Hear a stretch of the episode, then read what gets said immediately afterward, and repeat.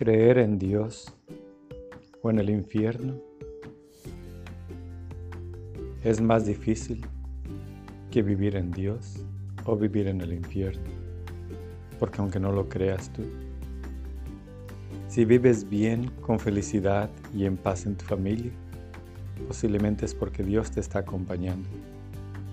Pero si tienes problemas en tu mente y te gusta lastimar y hacer daño, estás viviendo en el infierno y tarde o temprano pagará las consecuencias.